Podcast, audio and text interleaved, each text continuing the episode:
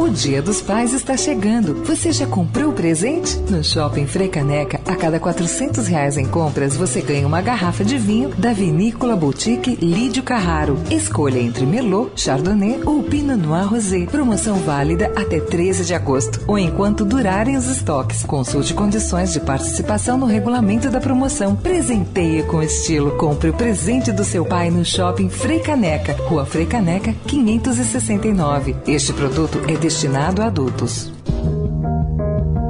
Poder e Política, com Alexandre Garcia.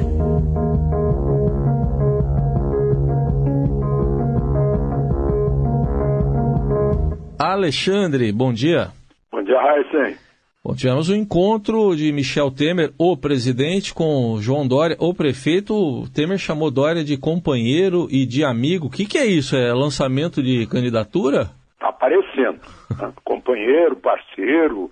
Uh, uh, disse que sempre que Dória sempre agregou, sempre somou, aproveitou essa solenidade de transferência da União para o município do, do Campo de Marte para parece que lançou nacionalmente. E um ovo na Bahia ainda colaborou para isso, para mostrar que ele tem importância nacional.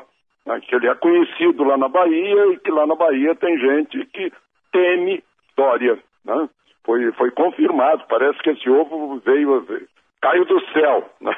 na cabeça de, de Dória para confirmar a projeção dele. E já teve gente lá na Bahia lembrando como dupla de chapa né? o, o, o, Dória e o prefeito de Salvador, uh, ACM Neto, né? que são, são duas figuras uh, jovens, novas na, na política. Temer, com essa, com essa popularidade que não tem, não tem condições de lançar um candidato uh, dele, né? como se diz em latim, ab pectori, do, do candidato do, do peito, não tem. Né? Então já está pensando em Dória para fazer uma composição.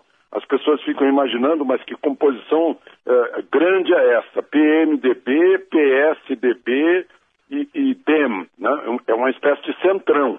É um centrão que aparece entre duas extremidades. Numa extremidade está Bolsonaro e na outra estaria Lula se a, justiça permitisse. É, enfim, foi, foi é, é, é, digna de, de registro essa, é, essa cerimônia que aconteceu em São Paulo com os desdobramentos em Salvador, digamos que tornando maior ainda a especulação sobre o nome de Dória. Né? É bom a gente lembrar que o governador Alckmin, alegando que houve uma, um problema de agenda, não estava presente lá, mas ele é um pregador de que o PSDB caia fora do governo. O governador de Goiás é contra isso, acha que tem que ficar no governo para dar estabilidade para o governo. E a gente viu aí a declaração de Fernando Henrique, parem de, de falar em. Ele voltando atrás, né? Ele sempre pregou uma antecipação da eleição presidencial. Fernando Henrique agora diz que tem que enfrentar os desafios contemporâneos, é hora de parar de chorar por substituições, né? É hora de 2018. Então, a gente está vendo aí um começo de sucessão presidencial.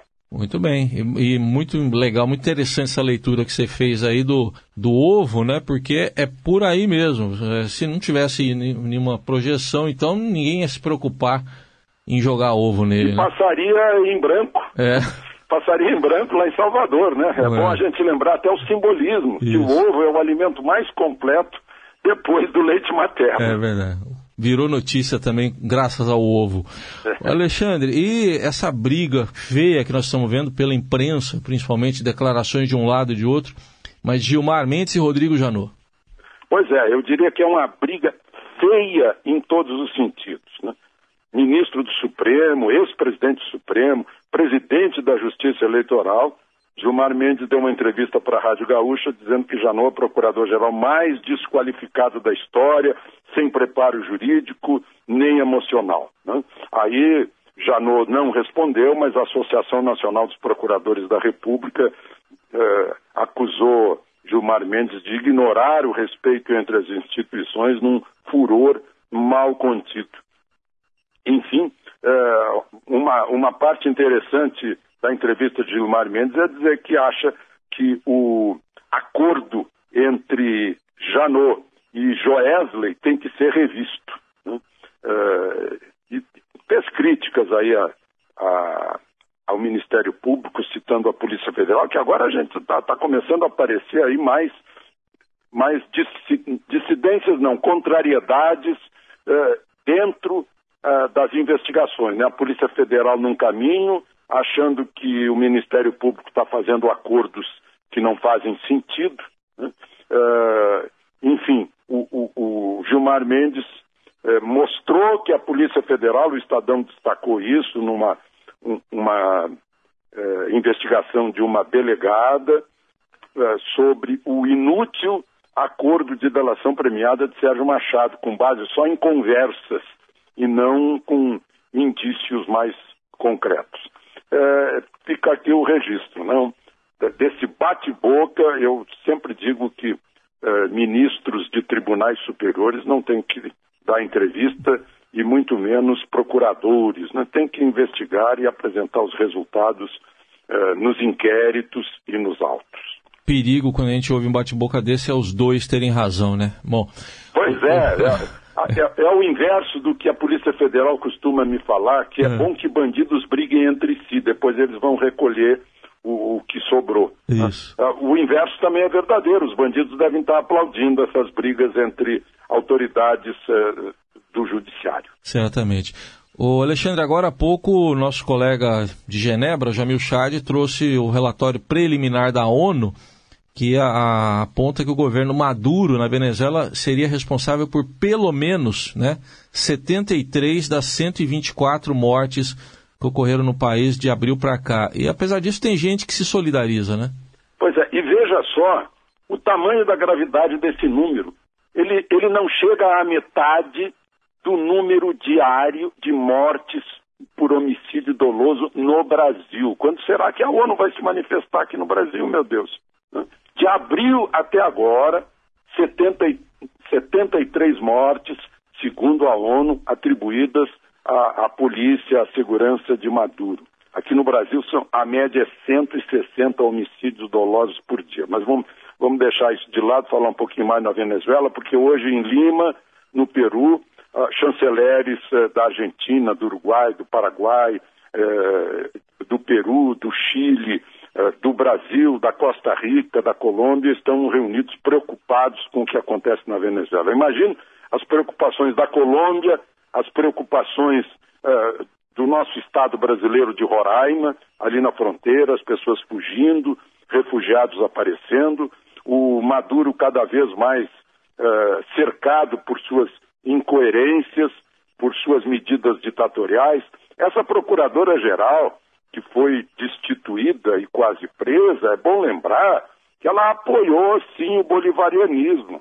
Ela, ela, ela cantou esse bolivarianismo durante muito tempo, agora dançou, né, como, como a cigarra e a formiga.